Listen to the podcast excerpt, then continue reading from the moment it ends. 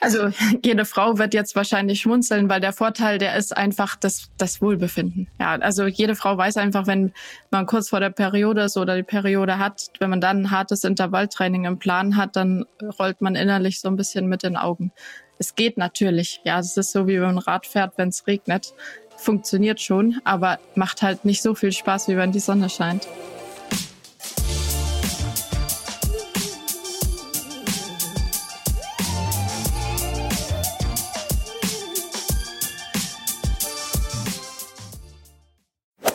Jahrelang war es ein Tabuthema. Jetzt wird endlich mehr darüber gesprochen. Der Monatszyklus und sein Einfluss auf Stimmung, Energie und, was uns vor allem interessiert, die sportliche Leistung. Zyklusorientiertes Training ist das Stichwort und Persönlichkeiten wie Ironman-Weltmeisterin Laura Philipp schwören darauf, dadurch effektiver trainieren zu können. Aber ist das alles nur ein Trend oder wirklich die Lösung zu mehr Leistung? Wir haben mit einer Expertin gesprochen, die sich selbst seit vielen Jahren mit dem Thema Zyklus und Training beschäftigt, Lea Feder die selbst lange Leistungsausdauersport betrieben hat und mittlerweile andere SportlerInnen coacht, insbesondere Frauen. Sie erklärt uns unter anderem, wie zyklusbasierte Trainingspläne aussehen können und wie Menschen mit Zyklus ihre Nahrungsaufnahme timen sollten, um Regeneration und Kraftaufbau zu beschleunigen. Warum SportlerInnen, die die Pille nehmen, schneller im Übertraining landen, erfahrt ihr ebenfalls. Ich bin Elliot aus der Achilles Running Redaktion und wünsche euch viel Spaß mit dieser Folge. Hallo Lea, freut mich, dass du da bist. Hallo, freut mich auch. Vielen Dank für die Möglichkeit. Ja, sehr gerne. Ich bin schon sehr, sehr gespannt, was du uns heute so alles erzählen wirst. Du hast uns ja ein mega spannendes Thema mitgebracht. Ähm, wir wollen ja heute unter anderem über den Monatszyklus und das Training sprechen. Und bei meiner Recherche ist mir aufgefallen, dass, so zumindest hatte ich den Eindruck, äh, jahrelang nicht über das Thema gesprochen wurde und jetzt so in den letzten vielleicht zwei Jahren so zumindest medial ein kleiner Hype vielleicht entstanden ist. Ich habe zumindest ein paar Dokus drüber gesehen und das sagt ja auch schon viel aus. Ähm, wie nimmst du das wahr? Ich meine, du beschäftigst dich mit dem Thema ja sehr professionell. Äh, hast du da einen ähnlichen Eindruck? Absolut. Also ich komme ja aus dem Leistungssport und im Endeffekt hatte ich damals selber das Thema, dass ich ähm, da eben eigentlich äh, nach Quellen gesucht habe oder nach Adressen, die sich damit auskennen und selber eben nichts gefunden habe. Und so kam das ja, dass ich mich damit beschäftigt habe.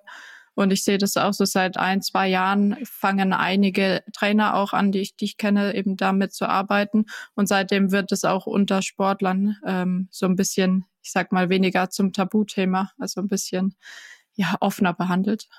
Ja, das ist auch so ein bisschen, weil ähm, gerade die super bekannte äh, Triathletin Laura Philipp auch öffentlich drüber gesprochen hat, oder? Dass die, dass das so eine kleine Welle vielleicht dadurch auch geschlagen hat, weil ich habe sie auch, sie spricht ja öffentlich drüber. Das tut ja auch nicht jede Person, die das äh, sozusagen auch so zyklusbasiert selber trainiert und äh, sich damit so, also so im Einklang ist sozusagen mit dem Thema. Mm, ich vermute mal, dass sie da auch irgendwie eine große Rolle spielt, dass es zumindest in Deutschland irgendwie ankommt, ne? Absolut. Sie hat ja auch wirklich Strahlkraft und eine Vorbildfunktion. Insofern orientieren sich da auch viele Sportlerinnen dran. Ähm, mhm. da, da drüber zu sprechen als eine der ersten ist natürlich nicht, nicht einfach und da habe ich auch echt größten Respekt davor. Ja. Ähm, wie war das bei dir? Ähm, vor wie vielen Jahren hast du angefangen, dich damit zu beschäftigen? Und war Laura Philipp da überhaupt schon ein Thema oder war das alles noch davor? Also ich glaube, bei dem Thema ist es so, dass sich ja sehr viele Frauen damit beschäftigt haben, aber im Endeffekt jeder irgendwie für sich. Also ich glaube, mhm. der, gerade der Austausch, der hat jetzt in den letzten zwei, drei Jahren eben zugenommen. Ähm, ich habe das damals total für mich gemacht. Also ich habe dann auch rausgefunden, dass es Bücher dazu gibt, zum Beispiel das von Stacey Sims oder eben dann auch Interviews gehört mit zum Beispiel Laura Philipp. Aber im Endeffekt war ich da mehr bestärkt für die Sachen, die ich selber auch schon rausgefunden hatte. Also ich glaube, wir haben alle irgendwie zur gleichen Zeit das Rad wieder neu erfunden, jede für sich. Mhm. Was war damals der Auslöser, dass du dich überhaupt mit dem Thema beschäftigt hast? Im Endeffekt war ich selbst im Leistungssport, also im Radleistungssport unterwegs und wie es halt so ist, im Endeffekt ist man ja nicht so traurig drum, wenn man nicht durch den Zyklus unterbrochen wird und im Endeffekt immer gut durchtrainieren kann. Insofern habe ich mir da selber wenig dabei gedacht. Aber im Endeffekt war der Ursprung dann der Besuch beim Frauenarzt, wo es eben darum ging, sind die Hormone eigentlich in Ordnung? Was mache ich eigentlich gesundheitlich mit meinem Körper, wenn ich so trainiere, wie ich damals trainiert habe? Und wie sieht's zum Beispiel auch in der Zukunft aus, wenn man in Richtung äh, Familienplanung denkt, obwohl das damals überhaupt kein Thema war. Aber man will sich ja Möglichkeiten offen lassen. Mhm. Also das war dann quasi der Auslöser für dich, dass es da gab es dann eine kritische Antwort von der Frauenärztin oder warum hat es dich dann so gepusht, irgendwie da doch mehr reinzuhören in das Thema? Ja, also das Thema war, ich habe die Pille abgesetzt und mein Zyklus kam nicht und im Endeffekt sagen ja viele, das ist normal, das dauert so ein bisschen, mhm. aber ich war dann eben irgendwann bei einer Frauenärztin so nach einem halben Jahr und die sagte ja, wenn du das Thema ähm, Familienplanung angehen willst, dann besser jetzt. Also dann fang jetzt an, dein Leben umzustellen, weil sonst ähm, wirst du ein Problem haben. In den nächsten fünf Jahren wirst du eh nicht schwanger werden können. Krass. Und was hast du dann direkt verändert? Hast du dann angefangen, Bücher zu lesen oder hast du gleich so intuitiv irgendwas anders gemacht? Wie war das bei dir? Naja, im Endeffekt war dort eben die Empfehlung, dass ich keinen Sport mehr machen soll und dass ich Oha. eben zunehmen soll. Insofern, mhm. also das ist auch das, wo eben sehr viele Frauen ähm, zu uns kommen, die genau solche Antworten auch von ihren Gynäkologen und Gynäkologinnen bekommen, die dann erstmal natürlich geschockt sind. Ja, weil man hat trainiert irgendwie 15 oder 20 Stunden in der Woche. Radfahren war damals wirklich ein riesengroßer Teil meines Lebens. Mhm. Wenn einem dann jemand sagt, das kannst du jetzt leider nicht mehr machen und äh, zunehmen darfst du bitte auch noch, obwohl ich überhaupt keine Essstörung hatte. Ich war nicht magersüchtig, also ich war auch im normalen Gewichtsbereich. Mhm. Ähm, aber ich habe einfach zu den falschen Zeiten gegessen. Das wusste ich damals noch nicht. Mhm. Ähm, ja, da zieht's dir erstmal so ein bisschen den Boden unter den Füßen weg. Und im Endeffekt habe ich dann natürlich angefangen zu überlegen, äh, was ich mache, habe mit anderen Kolleginnen gesprochen im Radsport, habe mit Trainern gesprochen und habe mir so über die Jahre mein Puzzlestück zusammengebaut. Okay, ja, und ich meine, das hat ja dann so gut funktioniert, dass du jetzt auch andere Leute beraten kannst zu dem Thema. Ne? Das war ja bestimmt ja, auch ein Prozess. Das war ein sehr langer Prozess, ja. Also dass das ganze Thema aufkam, das war vor über fünf Jahren. Mhm. Also bei mir. Und jetzt fange ich an, seit einem guten Jahr ähm, Frauen dazu auch zu beraten, ja. Mhm, okay, ja. Ja, vielleicht fangen wir da auch mal so ganz grundlegend an für all die Leute, die jetzt äh, ja sich entweder nicht besonders gut mit ihrem eigenen Zyklus auskennen oder keinen haben, so wie ich. Das ist vielleicht dann ganz spannend, da bei Null nochmal anzufangen. Vielleicht kannst du uns da ein bisschen abholen. Mm, wenn wir jetzt über den Monatszyklus sprechen, warum bzw. wie beeinflusst der überhaupt die Leistungsfähigkeit zum Beispiel oder auch die Stimmung und so. Das ist ja, ne, ne, das beeinflusst ja sehr viel tatsächlich, worüber man sich nicht immer bewusst ist. Äh, vielleicht genau, können wir mal da anfangen.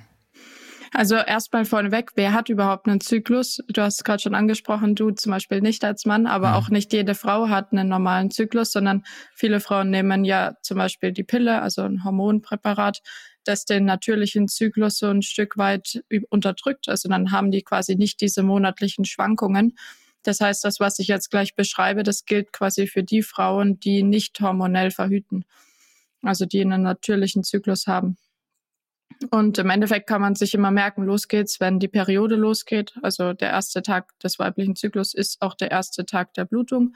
Und ich vergleiche das immer mit Jahreszeiten, weil ich finde, dann wird's ganz gut ähm, vorstellbar. Das ist mhm. quasi der Winter. Da geht's vielen Frauen nicht so gut. Die fühlen sich so ein bisschen zurückgezogen, haben nicht so viel Motivation rauszugehen. Aber eigentlich tut's ihnen gut, wenn sie sich überwinden. Und genauso ist es im Winter eben auch. Also man kann ja trotzdem rausgehen, auch wenn es kalt ist. Man muss sich halt anziehen. Als Frau muss man so ein bisschen über den Punkt, wo man eigentlich keine Motivation hat, drüber und dann tut es einem doch gut. Ähm, dann wird es meistens relativ schnell besser. Nach zwei bis drei Tagen setzt dann eben die Östrogenproduktion ein, also ein weibliches Sexualhormon, das dazu führt, dass wir uns äh, relativ schnell besser fühlen und das uns auch ähm, wieder die Motivation zurückgibt für zum Beispiel Trainingseinheiten, das aber auch dazu führt, dass unser Stoffwechsel wieder so funktioniert, dass wir regenerieren, also dass wir viel, viel besser, ähm, ja, uns viel, viel besser erholen vom Trainingsreizen, dass wir auch äh, leistungsfähiger sind im Sinne des Mentalen. Also es äh, gibt Studien, die zeigen, dass es keinen Unterschied gibt, wenn man eine Leistungsdiagnostik macht mit Frauen in verschiedenen Zyklushälften. Also rein theoretisch haben wir immer dieselbe Leistungsfähigkeit, aber jede Frau wird es bestätigen, dass das nicht immer gleich einfach abzurufen mhm. ist. Also gerade in der ersten Hälfte des Zykluses, den, den ich immer gern mit dem Frühling vergleiche, da geht's einfach viel, viel leichter. Man muss sich mhm. viel weniger aufraffen, motivieren. Man hat viel mehr Motivation und man ist entsprechend in Anführungszeichen leistungsfähiger, auch wenn es vielleicht auf dem Papier in der Messung gar nicht so zu messen ist. Ähm, dann kommt quasi der Sommer, also wenn man es mit den Jahreszeiten vergleicht, der Eisprung. Dann wird man noch so einen kleinen Testosteronanstieg, also das männliche Sexualhormon. Das führt dazu, dass wir sehr durchsetzungsstark sind, dass wir uns auch gern mal vergleichen. Viele Frauen, die Weltrekorde aufstellen, stellen die Weltrekorde in der Zeit auf, ah, weil es auch da einfach am leichtesten fällt. Ähm, das ist ein, ein kurzer Bereich, der ist auch nicht immer nach 14 Tagen, sondern das variiert sehr von Frau zu Frau. Aber da fühlt man sich einfach sehr gut. Dann kommt quasi der Herbst, wo es ein bisschen stürmisch wird. Ähm, da produzieren wir mehr Progesteron. Das ist quasi das vorherrschende Hormon in der zweiten Zyklushälfte. Und am Ende fallen beide Hormone ab, also Östrogen und Progesteron fallen zum Ende des Zyklus hin ab und dann kommt quasi wieder die Monatsblutung. Und mhm. ähm, wie man sich schon, schon vorstellen kann, diese ganzen Schwankungen, erst steigt das Progesteron an und dann fallen Östrogen und Progesteron ab. Also haben wir sehr, sehr viele Schwankungen. Und das ist im Endeffekt zu vergleichen mit dem Herbst, weil es sehr, sehr stürmisch ist. Also die inneren Schwankungen, die wir haben, die müssen wir erstmal ausgleichen und die bringen uns auch so ein bisschen aus der Balance.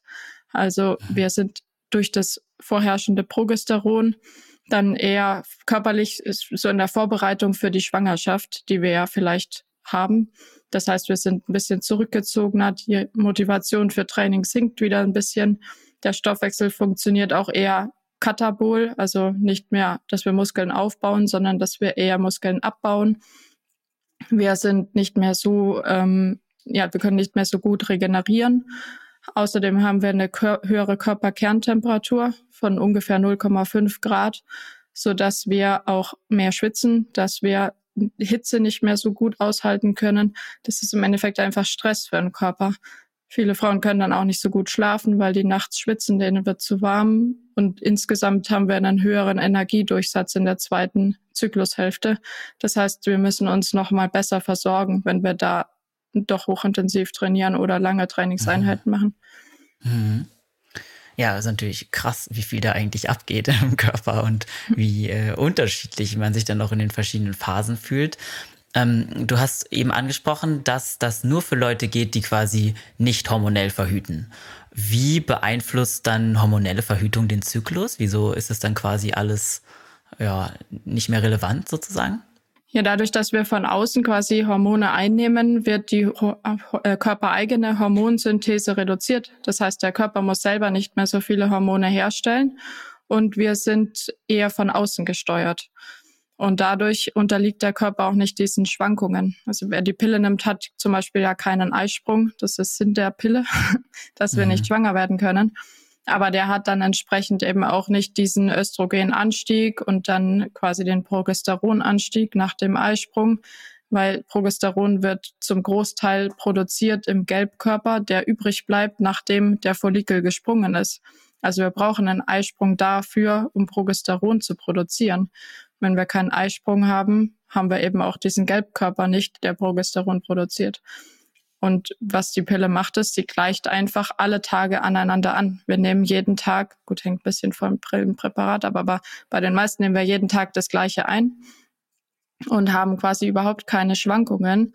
Die körpereigene Synthese wird komplett reduziert und dann machen wir einen Abbruch quasi, also dann sinken sinken die Hormone rapide ab und wir haben eine Abbruchblutung, die aber nicht gleichzusetzen ist mit dem natürlichen Zyklus, mit der Menstruationsblutung, weil die ist ja eigentlich von außen hervorgerufen durch die Hormone, die wir einnehmen. Und mhm. viele Frauen sagen, dass sie dadurch einen Vorteil haben, weil sie diese Schwankungen nicht haben, weil sie quasi diese auch gerade so vor der Periode, wo man sich vielleicht manchmal nicht so gut fühlt, weil sie das eben gar nicht haben. Ähm, aber was was viele Frauen halt nicht wissen, ist, dass sie sich damit eigentlich ihren eigenen Zyklus mehr oder weniger ausschalten und damit eben dieses Feedback vom Körper nicht kriegen. Also mhm. ich sage immer, eine gesunde Periode zu haben, ist ja auch ein Zeichen davon, dass man vieles richtig macht, gerade im Hochleistungssport. Also das wird Laura Philipp auch so sagen, man, man freut sich ja als Frau, wenn man weiß, okay, ich habe meinen Körper so nachhaltig trainiert und unterstützt, dass er immer noch eine Periode hat. Das ist ja im Endeffekt ein Zeichen von Gesundheit. Und dieses Warnsignal, das fehlt einem halt Mhm. Das war nämlich auch gerade meine Frage, weil natürlich klingt es wie ein Vorteil, diese Schwankungen nicht mehr zu haben und theoretisch immer sozusagen leistungsstark zu sein. Aber man nimmt dann quasi auch in Kauf, dass man nicht mehr die Zeichen hat äh, vom Körper, dass man vielleicht gerade übertrainiert oder sich nicht richtig ernährt. Also das ist wahrscheinlich so ein großer Punkt, ne? Dass man dieses Feedback vom Körper halt nicht mehr bekommt. Genau, und dann setzt man die Pille ab und dann fällt einem auf, oh, ich habe vielleicht entweder meinen Zyklus wieder schnell, weil ich alles richtig gemacht habe, oder eben auch nicht. Aber man merkt es währenddessen eben sehr, sehr zeitversetzt. Klar merkt mhm. man es an anderen Sachen, dass man vielleicht nicht mehr leistungsfähig ist, dass man nicht gut schläft und so weiter. Aber das kommt alles oftmals eher später und oftmals ist eben, sind die Zyklusschwankungen das erste, was sich so anbahnt bei Frauen, die im Übertraining sind. Mhm, okay. Ja, das hört man ja immer wieder, dass halt viele LeistungssportlerInnen nicht äh, die Periode mehr haben. Hm, wie wirkt sich denn eine ausbleibende Periode auf den Körper eigentlich aus? Also ist das immer nur ein Zeichen von Übertraining oder hat das auch Konsequenzen, dass die Periode selbst ausbleibt? Naja, also es ist immer so ein Gesamtkonstrukt. Die Frage ist, also klar, wenn eine Frau gerade einen Kinderwunsch hat, dann wirkt sich so aus, dass sie nicht schwanger wird. Ja, klar. Ähm, aber generell ist es natürlich auch ein Zeichen von Überlastung. Und wenn wir keine Periode haben als Frau, ist es ja immer ein Zeichen dafür, dass der Körper gestresst ist. Also der hat zum Beispiel sehr viel Stresshormon, also Cortisolproduktion. Die äh, Nebennieren sind dann oft im Dauereinsatz quasi, also die produzieren das Cortisol. Und im Endeffekt läuft der Körper wie auf so einem, wie, wie in so einem Notstromaggregat. Also das mhm. kann man sich so vorstellen, wenn der Körper die ganze Zeit Stresshormone braucht, um noch irgendwie zu funktionieren, dann ähm, missbrauchen wir dieses System eigentlich aus Versehen, weil normalerweise sollten wir nur kurzzeitig Stresshormon produzieren und das sollte wieder abfallen. Also das wäre so der, die normale Funktion von Stress.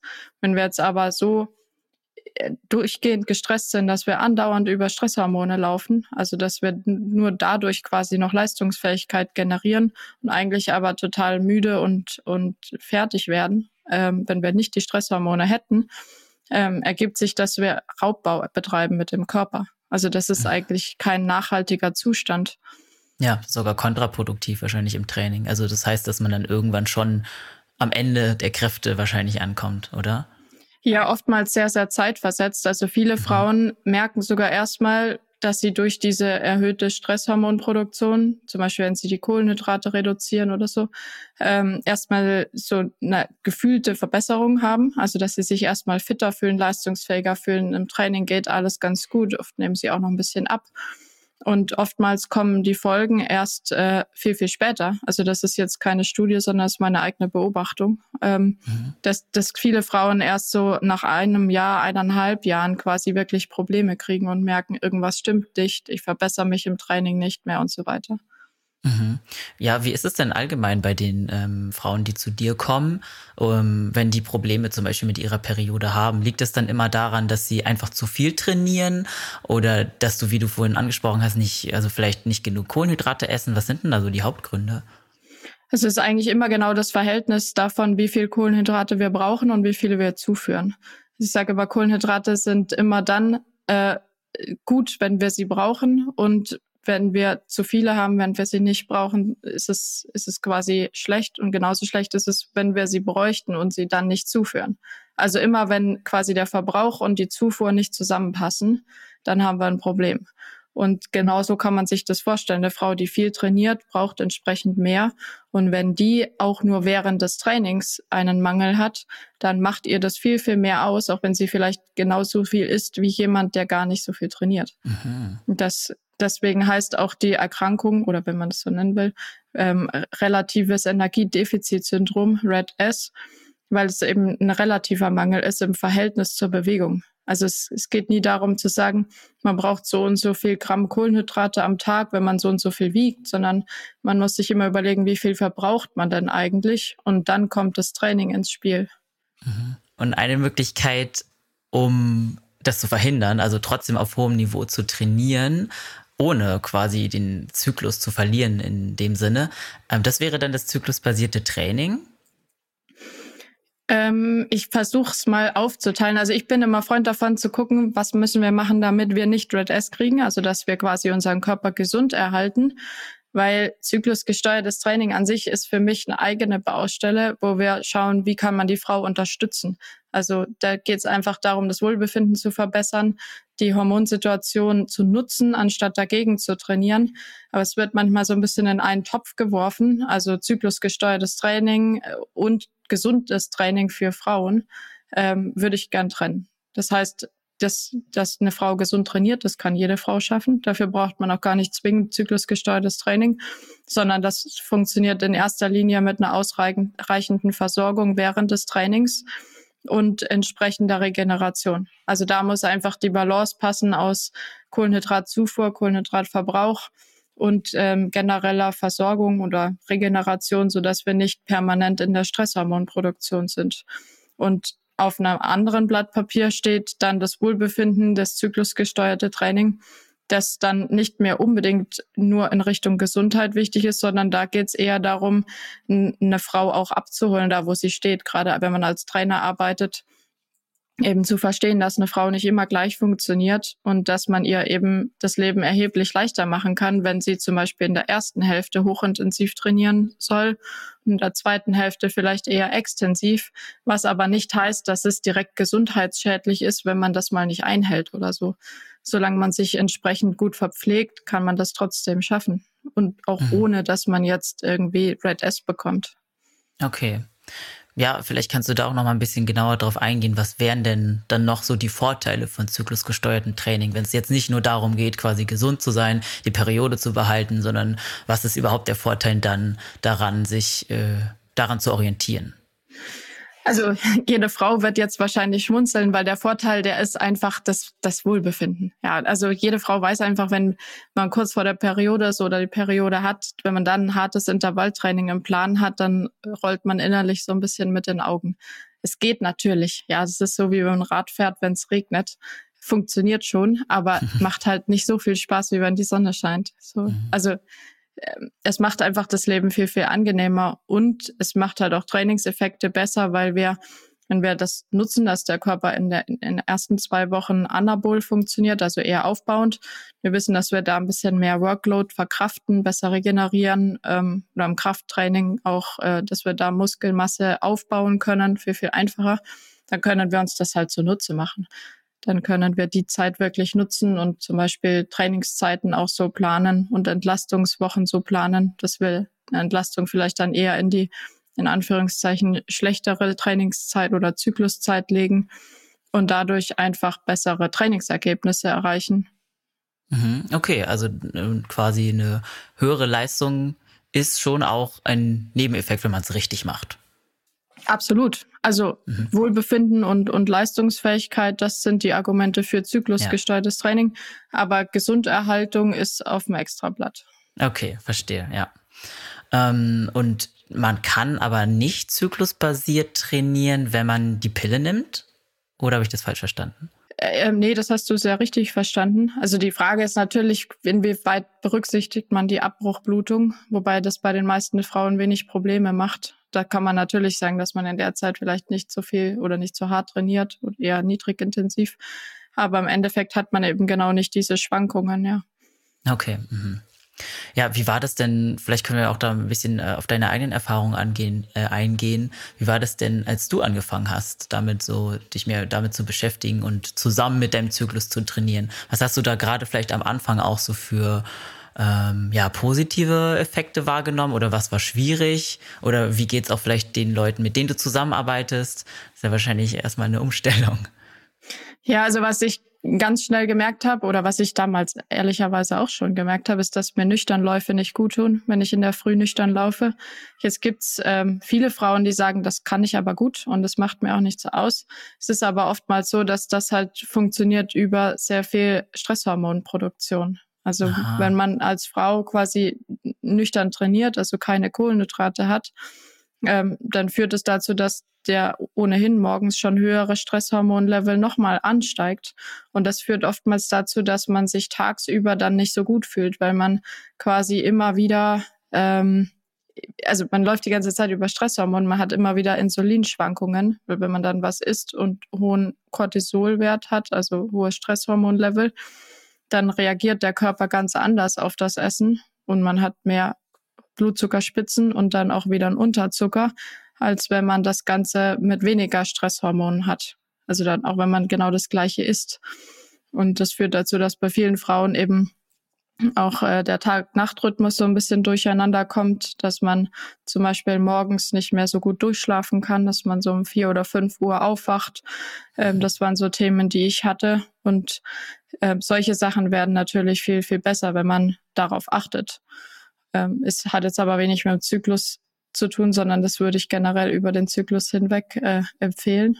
Und sonst, was, was habe ich noch gemacht? Ich meine, dass ich keine Lust habe, während der Periode hochintensive Trainingseinheiten zu machen.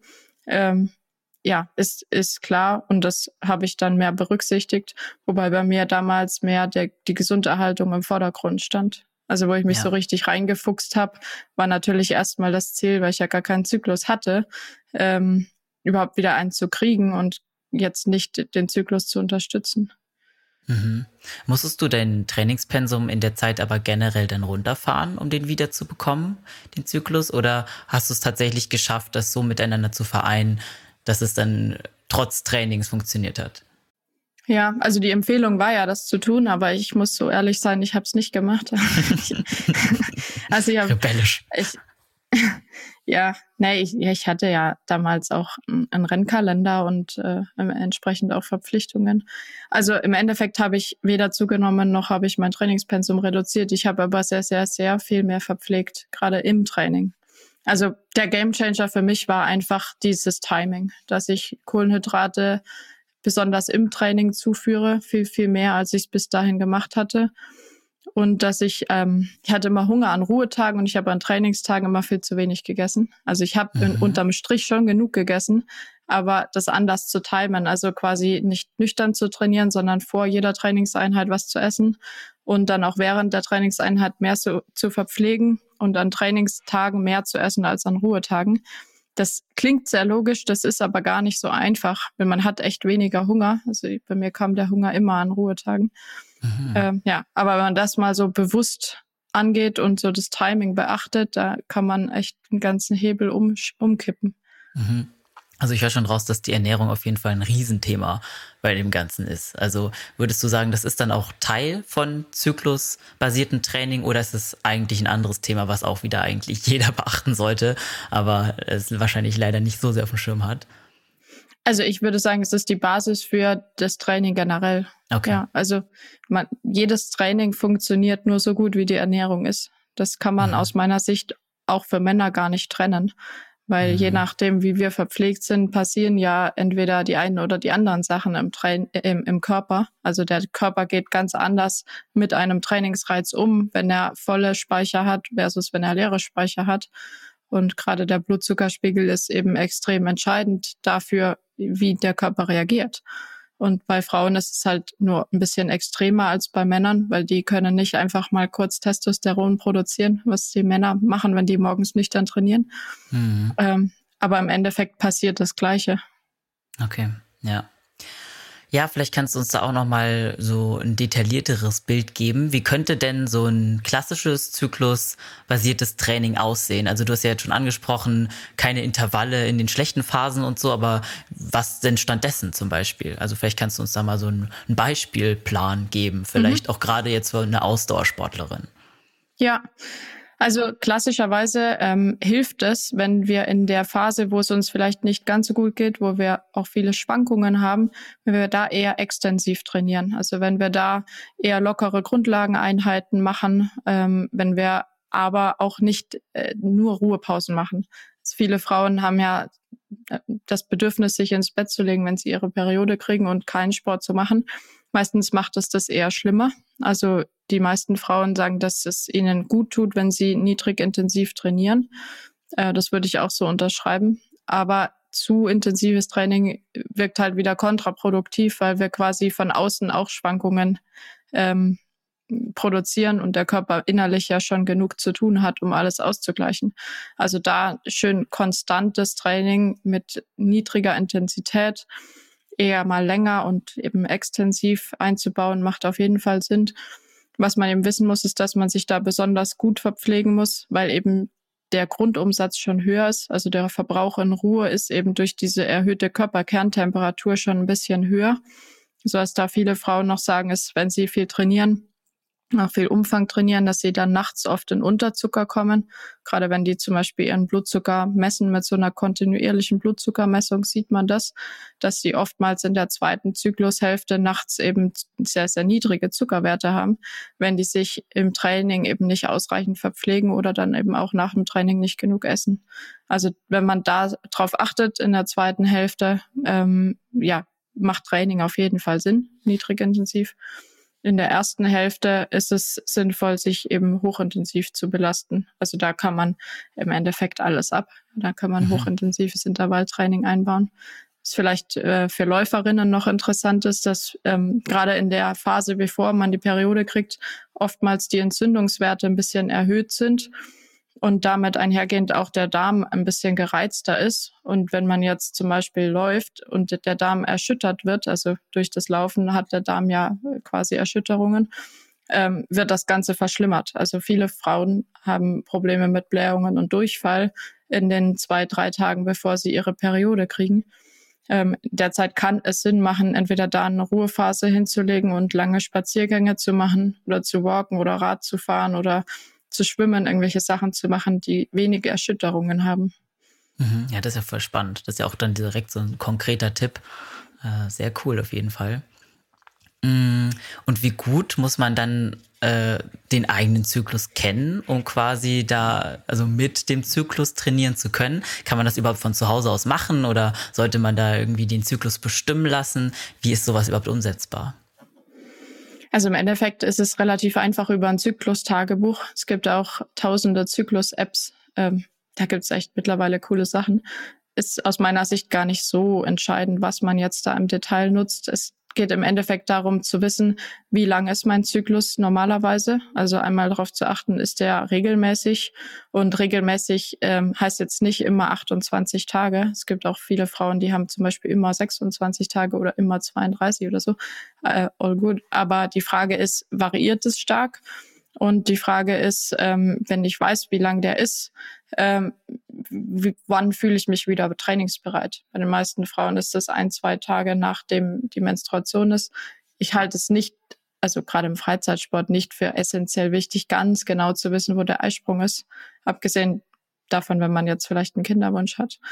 Ähm, aber um das Training danach auszurichten, reicht es aus meiner Sicht, das Training in zwei Hälften einzuteilen erste Hälfte zwei, drei Tage nachdem die Periode begonnen hat, zweite Hälfte ungefähr zwei Wochen später, wobei man vor allem in der letzten Woche, bevor die Periode wieder kommt, besonders acht geben darf, dass man da den Körper nicht zu sehr mit hochintensiven Training äh, drangsaliert. Mhm, mh.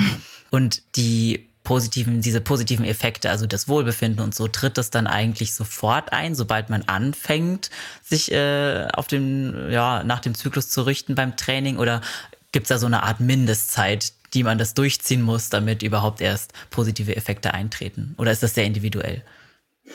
Also es hängt ja immer davon ab, was hat man vorher gemacht und wie groß ist der Unterschied.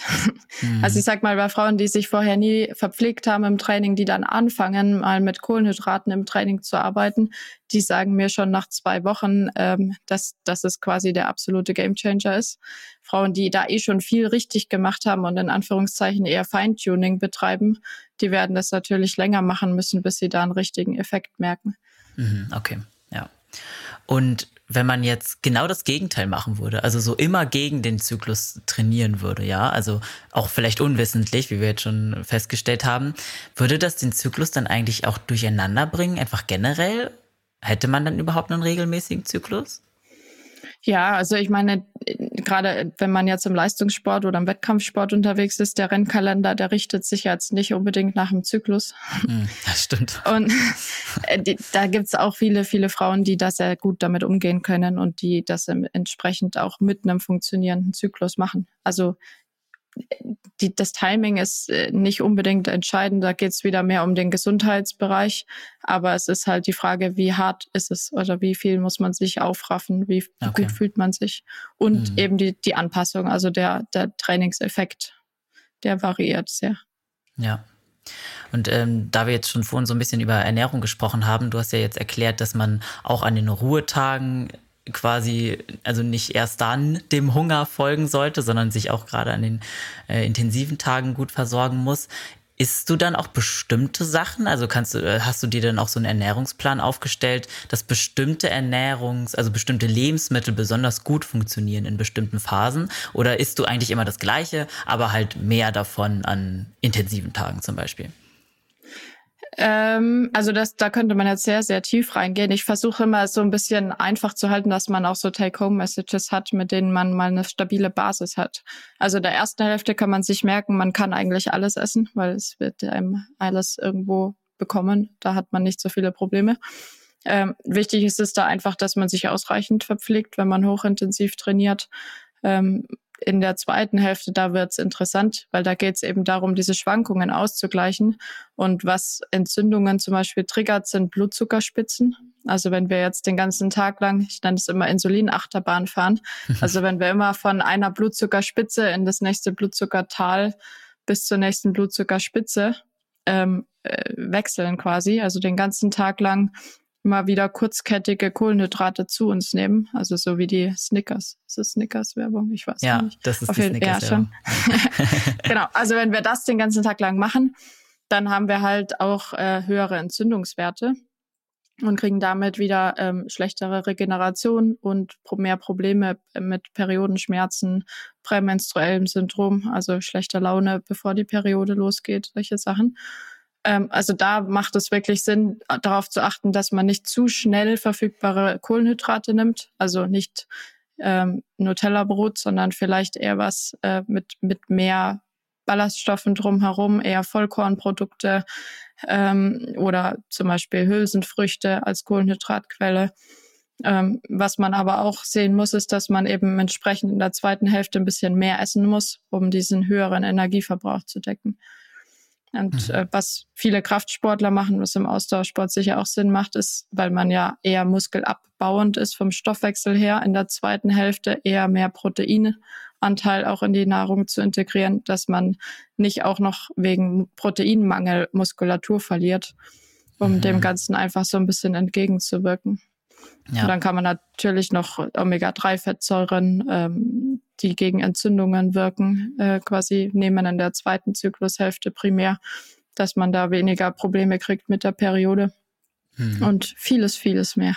Ja, klar. Ich meine, natürlich ist ja auch immer so ein bisschen individuell, was man dann auch generell verträgt. Wenn man laktoseintolerant ist zum Beispiel, das geht ja dann nicht weg. Ich denke, das hat dann wenig Einfluss.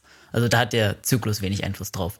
Aber äh, schon mal richtig gut, da so einen groben Überblick zu bekommen, ist ja auch dann recht ähm, alltagstauglich. Also ich glaube, das kann vielleicht die ein oder andere Hörerin auf jeden Fall auch einfach übernehmen. Hoffe ich zumindest. Ja. Und es ist ja auch dann auch interessant, ob das dann wirklich ähm, zu Verbesserungen, zu mehr Wohlbefinden und so führt. Ähm, was würdest du sagen, hat sich bei dir so zuallererst verändert, als du begonnen hast, zyklusbasiert zu trainieren? Also hattest du jetzt so auf lange Sicht dann auch recht schnell eine Leistungssteigerung oder war es dann für dich vor allem das Wohlbefinden und eben auch der Fakt, dass du ähm, deine Periode wieder bekommen hast? Also ich habe ja erst quasi nicht zyklusbasiert trainiert, damit ich mhm. meine Periode wieder krieg. Ähm, aber als ich sie hatte, habe ich ja habe ich natürlich erstmal schon äh, wie soll ich sagen, eine Zeit lang gebraucht, bis ich mich daran gewöhnt habe, dass ich wieder einen Zyklus habe. Also das mhm. ist relativ ungewohnt, wenn man das eine Zeit lang nicht hat. Und da hilft es mir extrem, mich danach zu richten und zu verstehen, vor allem, was in meinem Körper passiert und es auch mal anzunehmen, dass ich halt mal ein paar Tage habe, wo ich vielleicht nicht so leistungsfähig bin oder wo sich das Training einfach schwerer anfühlt, wo man dann nicht direkt denkt, oh Gott, ich habe keine Form mehr, ich bin jetzt generell schlecht, sondern man weiß, okay, in den Tagen geht es mir meistens nicht so gut, das wird sich auch wieder ändern. Also das war eigentlich der erste springende Punkt, als ich noch gar nichts wirklich unterschiedlich trainiert oder gegessen habe, sondern das einfach nur mal wahrgenommen habe, dass es jetzt so ist, dass es eben nicht immer gleich funktioniert. Ja. Und äh, haben die Leute, also die, deine Klientinnen haben, machen die meistens dieselbe Erfahrung oder tun sich da manche auch schwer mit, das so zu integrieren, also sich wirklich danach zu richten? Weil man hat ja vorher schon so seine Routinen.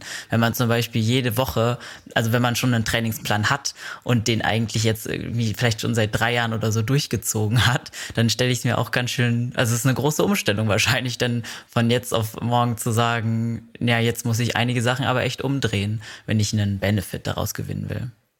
Ja, aber der, der Witz ist ja, dass das den Menschen gut tut. Also die ja. meisten merken ja relativ schnell, dass das was bringt und dass es ihnen gut tut. Und da sind wir wieder bei dem Punkt. Ich sage auch immer, es muss jeder seinen eigenen Weg finden. Also all die Sachen, die ich jetzt erzähle, äh, berücksichtigen ja nicht ähm, sowas wie, ob ich vegan lebe oder ob ich irgendwelche Intoleranzen habe oder sonst irgendwas, äh, sondern im Rahmen dessen, wie man vorher auch schon gelebt hat, kann man das zusätzlich berücksichtigen. Und oftmals sind es ja gar nicht die ganz großen Änderungen, sondern zum einen die Akzeptanz und zum anderen die kleinen Änderungen, die eben die, die große Auswirkung haben. Ja. Ich habe noch eine kritische Frage, ähm, einfach mal so den Devil's Advocate zu spielen. Ähm, wenn man von vornherein quasi weiß, dass bestimmte Phasen, dass man sich da nicht so gut fühlt, ähm, könnte es dann aber auch über den Placebo-Effekt zum Beispiel passieren, dass man sich dann wirklich nicht gut fühlt, dass man vielleicht normalerweise vielleicht doch Leistung hätte erbringen können, aber dadurch, dass man ja so im Kopf hat, okay, das ist eine schlechte Phase, das ist eine gute Phase, dass man sich dann selber so ein bisschen in die Richtung polt und dann wirklich in den Phasen einfach Leistung stärker oder schwächer ist, weil man das vorher weiß sozusagen. Was sagst du dazu? Äh, auf jeden Fall. Also ich, ich kenne ja auch viele Frauen, die während ihrer Periode sagen, ach nee, ich habe meine Periode, ich habe keinen Bock Radfahren zu gehen. Mhm. Aber das ist das, was ich meinte mit, das ist wie im Winter, wenn es kalt ist, kann man auch rausgehen. Man muss einmal über diesen Punkt kommen, wo man sich selbst leid tut und sich denkt, ach Gott, ich habe viele Ausreden. Mhm. Und dann merkt man auch, dass es eigentlich trotzdem geht. Also mhm. denke ich auf jeden Fall, ja, dass man das äh, mental vielleicht auch negativ beeinflussen kann.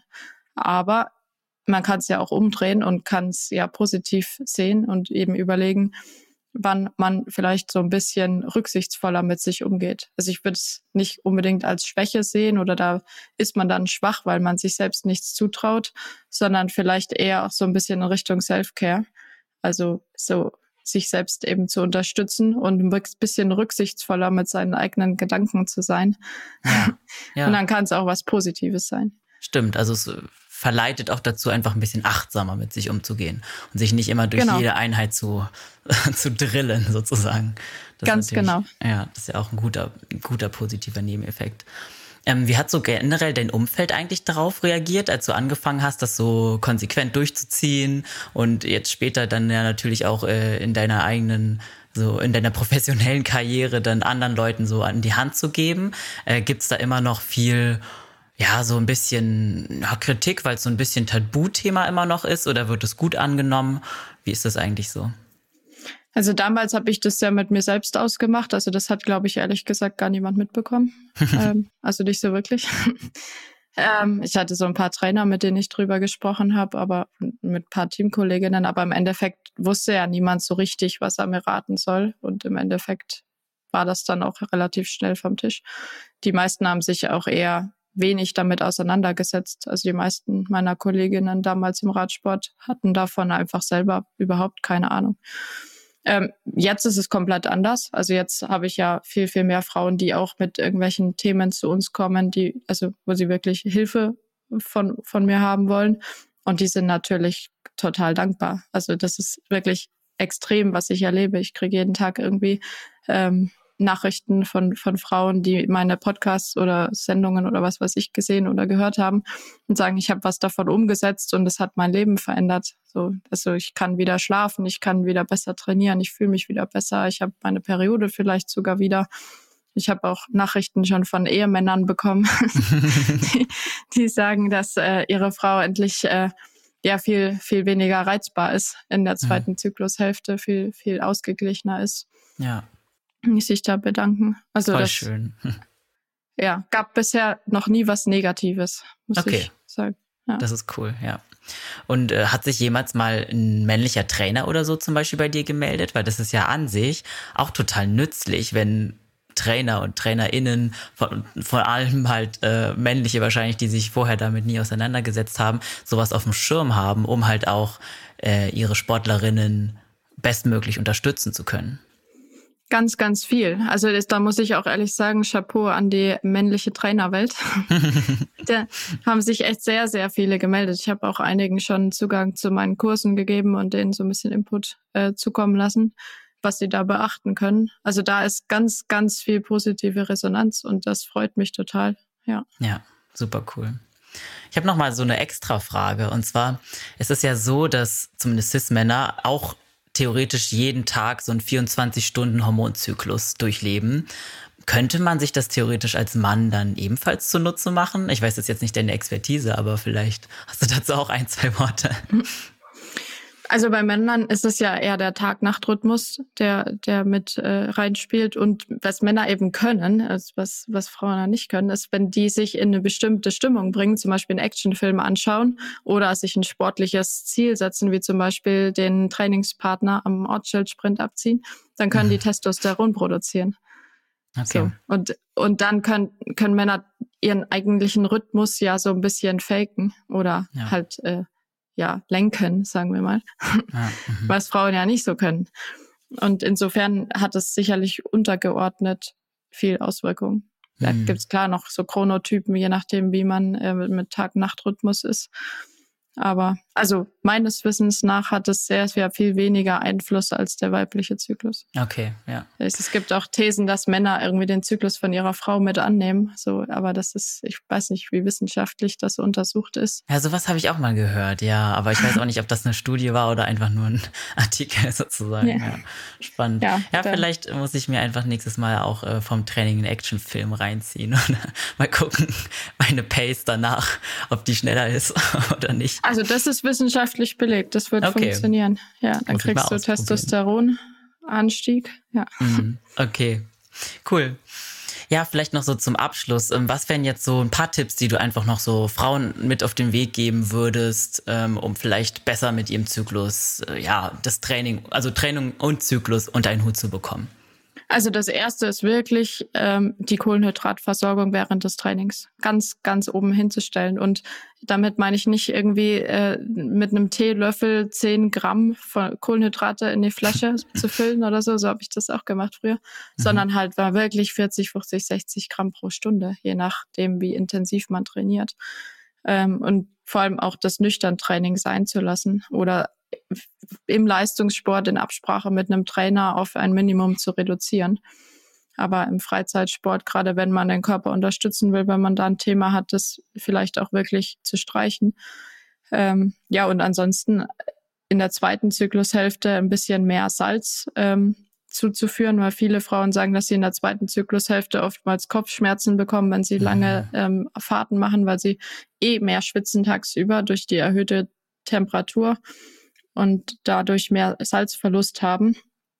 Und wenn sie dann quasi wenig Salz nachführen über die Getränke, nur Wasser trinken, ähm, haben sie oftmals einen Salzmangel und das macht Kopfschmerzen. Mhm. Ja. Ja, mega. Dann Lea, vielen, vielen Dank, dass du dir heute die Zeit genommen hast, hier im Podcast mit mir zu sprechen. Ich fand es echt mega interessant.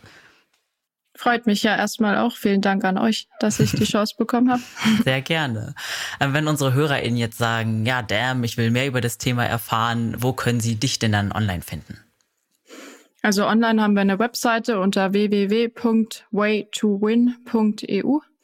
Da kann man uns finden, da kann man entweder wirklich ein Coaching mit uns machen, wo wir gemeinsam wirklich persönlich ins 1-1 gehen und überlegen, wo steht jemand, wie bringen wir jemand zu seinem Ziel und dann geht es weit über eine Trainingsplanung hinaus, sondern es geht halt wirklich dahin, wie sieht der Alltag aus, wie sieht die Ernährung aus, wie sieht die Regeneration aus.